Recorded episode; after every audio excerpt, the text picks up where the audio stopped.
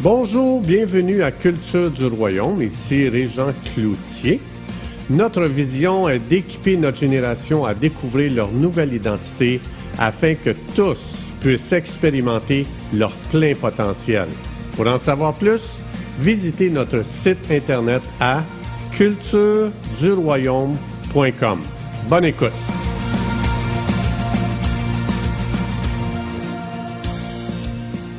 Bonjour, bienvenue à la quatrième partie déclaration et décret. Aujourd'hui, je vais euh, continuer sur euh, les décrets. Donc, j'en ai parlé dans la capsule précédente. Je vous encourage à aller écouter les trois autres capsules avant pour bien comprendre tout le développement qu'il y a eu à travers les trois premières capsules. Alors, souvent, on peut se demander euh, qu'est-ce qui me donne le droit de faire des décrets? Bien, il faut savoir qu'on a des exemples dans l'Ancien Testament, euh, donc euh, d'exemples de décrets, comment c'est puissant et qui avait le droit de donner des décrets. Donc, on voit dans la Bible ce terme euh, qui, qui, est utilisé justement dans Esther. Vous pourrez lire ça dans le livre d'Esther au chapitre 8. Vous allez voir que ceux qui faisaient des décrets, c'était des chefs, c'était des monarques, c'était Dieu lui-même. Puis même les anges faisaient des décrets. On voit ça dans Daniel 4, 17. Même les anges font des décrets. Donc, autrement dit, c'est ceux qui sont placés dans une position d'autorité.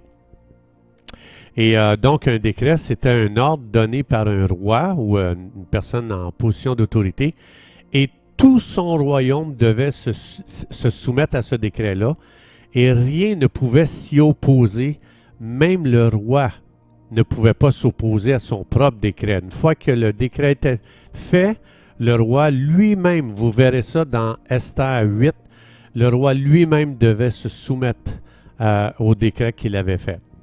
Donc, qu'est-ce que ça veut dire? Il faut suivre un petit peu toute l'œuvre de, Dieu, comment Dieu, euh, comment Dieu développe son plan petit à petit mais on voit que dans 1 Pierre 2.9, puis dans le livre de l'Apocalypse, ça dit que un croyant né de nouveau, lorsqu'il est né de nouveau, ça dit que Dieu fait de nous des rois sacrificateurs. Ça veut dire que Jésus nous a donné une nouvelle identité. Cette nouvelle identité nous donne une position de roi sacrificateur. C'est ce qui nous donne la permission de faire des décrets. Parce que c'était les chefs, c'était des gens qui étaient en position de chef. Comme je disais tantôt, c'était des monarques, c'était des rois, c'était des, chefs. Dieu lui-même, on voit ça dans Michée 7.11, si jamais vous voulez voir. Puis dans Sophonie 2.2, dans Psaume 2.7, etc. On voit que Dieu lui-même fait des décrets. Donc, Jésus nous a mandatés en tant que roi sacrificateur pour opérer avec cette autorité-là ici sur la terre c'est-à-dire avec l'autorité qu'il nous a C'est ce qui nous donne le droit de décréter. Donc, quand je décrète, ce décret porte en lui-même une autorité spirituelle, parce que cette autorité spirituelle-là m'a été euh, donnée par Jésus-Christ lui-même. Ça fait partie de ma nouvelle identité en Jésus. Je vous encourage à aller écouter la série. Il y a un playlist sur la nouvelle identité. Donc, c'est important. Tout ça appartient à la nouvelle identité. C'est pour ça que notre nouvelle identité, elle est extrêmement grande à découvrir. Elle est même sans fin. Il n'y a pas de fin à étudier, découvrir notre nouvelle identité. Donc, un décret, il y a tellement d'autorité. C'est comme, si je veux vous donner un exemple, sais, quand quelqu'un est coupable puis qui passe en cours, puis euh, le coupable reçoit sa sentence rendue par le juge, le juge a l'autorité légale pour cette fonction-là. Puis quand il dit, je, voici ta sentence, tu es coupable, c'est cinq ans de prison ferme. Le coupable n'a rien à dire une fois que la sentence a été prononcée. C'est comme je disais tantôt dans Esther, vous allez voir, le roi, après ça, plus rien ne peut s'opposer à un décret. Mais c'est la même chose qui se produit lorsque vous et moi, nous décrétons la provision de Dieu, les bénédictions de Dieu sur nos vies.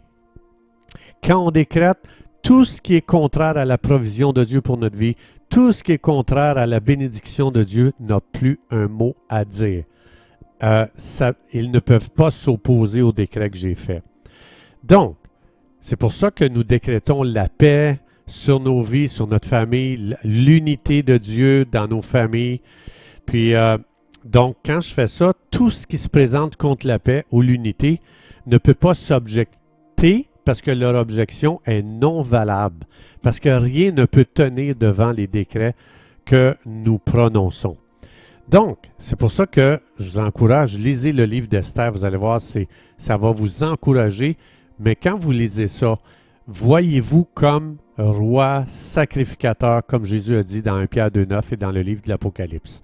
Donc, la source d'un décret doit venir de la volonté de Dieu. Donc, ça veut dire c'est important quand je lis ma Bible, je ne lis pas ma Bible pour dire Seigneur, je coche la case ici. J'ai lu euh, trois chapitres euh, dans l'Ancien, j'ai lu quatre chapitres dans le Nouveau, j'ai lu euh, trois psaumes aujourd'hui, j'ai fait mon devoir chrétien. Non, quand nous lisons la Bible, c'est pour connaître Jésus-Christ, connaître la volonté de Dieu. Et si je connais cette volonté-là de Dieu à mon égard, bien, c'est ce qui me donne l'autorisation de prendre les promesses que Dieu donne, qui sont conformes à sa volonté, et là, je commence à décréter dans des situations très précises. C'est pour ça que faire des décrets, ça découle de la révélation de notre nouvelle identité. Je rappelle encore une fois aux auditeurs, je vous encourage à écouter la série sur ma nouvelle identité. Donc, Dieu m'a donné sa parole pour que je la déclare, pas juste que je la lise, pour que je sache quoi déclarer. Donc, ou, quoi décréter. Ça, c'est très important. C'est ce qui donne tout le poids d'autorité à un décret. Quand je fais un décret sur ma santé, ce qui lui donne son poids, c'est quand je connais la volonté de Dieu sur ma santé. Quand je décrète la bénédiction sur ma vie, ce qui lui donne tout son poids, c'est que je connais la volonté de Dieu concernant ses bénédictions euh, pour ma vie. Quand je décrète la paix sur ma vie, c'est que je connais la volonté de Dieu sur que Dieu veut que je vive en paix. Quand je décrète la protection, c'est que je connais que c'est la volonté de Dieu. C'est pour ça qu'on ne peut pas faire des décrets déconnectés de Dieu ou déconnectés de sa parole. Dans Proverbe 28, 9 nous dit qu'est-ce que ça, qu'est-ce que ça fait aux, euh, oreilles de Dieu euh, lorsqu'on commence à à parler ou à prier ou à décréter ou à déclarer sans connaître le cœur de Dieu. Dans Proverbe 28, 9, ça dit, Si quelqu'un détourne l'oreille pour ne pas écouter la loi, la parole de Dieu, le cœur de Dieu, la volonté de Dieu, ses intentions, ça dit, sa prière même est une abomination. Donc, autrement dit, si je ne veux pas prendre le temps de connaître ce que Dieu dit sur les choses, je ne, peux pas prendre le temps de décréter. Ça va ensemble. Je dois avoir une oreille et dire, je veux écouter ce que Dieu a à dire sur ma paix, sur ma prospérité, sur ma santé, sur euh, ma liberté. Donc, parce que c'est ça qui m'équipe pour commencer soit à prier, soit à décréter, soit à déclarer. Ça dit ici, si tu ne fais pas ça, ce, que tu vas, ce qui va sortir de ta bouche va être des abominations. Donc, on on veut pas que notre bouche soit, soit utilisée pour faire des abominations. On veut qu'elle soit utilisée pour décréter. Donc, prier, déclarer, décréter, euh, c'est fait en tenant compte de ce que Dieu a à dire. Sinon, je suis dans une position dangereuse, ça dit, ça devient une abomination. Donc, Dieu n'a jamais dit, je vais baquer tout ce que tu vas décréter. Dieu dit, je vais baquer ce que tu décrètes conformément à ce que je t'ai promis. C'est ça qui est important à savoir. Parce qu'il y a des gens qui vont dire Ouais, mais j'ai décrété, puis ça ne marche pas, il n'y a rien qui se passe. Donc, est-ce que tu as pris le temps de savoir ce que Dieu a dit sur ce sujet avant de faire un décret? Donc, si Dieu promet quelque chose, comme j'ai dit dans l'autre capsule, ça veut dire qu'il a promis qu'il va s'assurer que ça s'accomplit. Ça veut dire, si Dieu a promis quelque chose, j'ai le droit et j'ai l'autorité de décréter sur ma vie ou sur mes situations. Donc, je décrète ce qui doit prendre place parce que je connais la volonté de Dieu à ce sujet. Et j'ai expliqué dans l'autre capsule avant, c'est là que les anges commencent à se lever et commencer à agir. J'active les anges quand ma bouche est alignée avec ce que Dieu dit.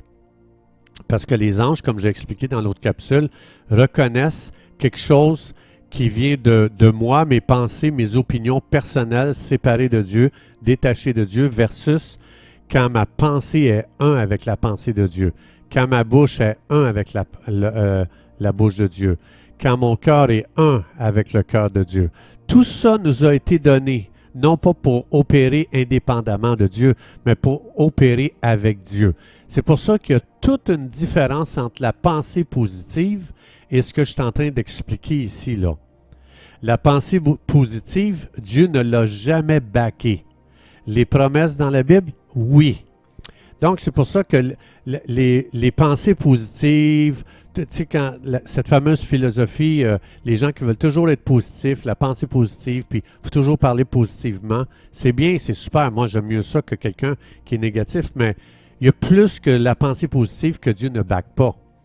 Il y a la pensée de la volonté de Dieu qui est plus puissante encore, supérieure et beaucoup plus grande. J'encourage les gens. Si tu penses avec Dieu, tu vas devenir positif. Mais ça ne veut pas dire que parce que tu penses positif que tu penses avec Dieu. Ça ne veut pas dire ça non plus. Donc, il faut savoir que la pensée du nouvel âge, c'est que tu deviennes Dieu toi.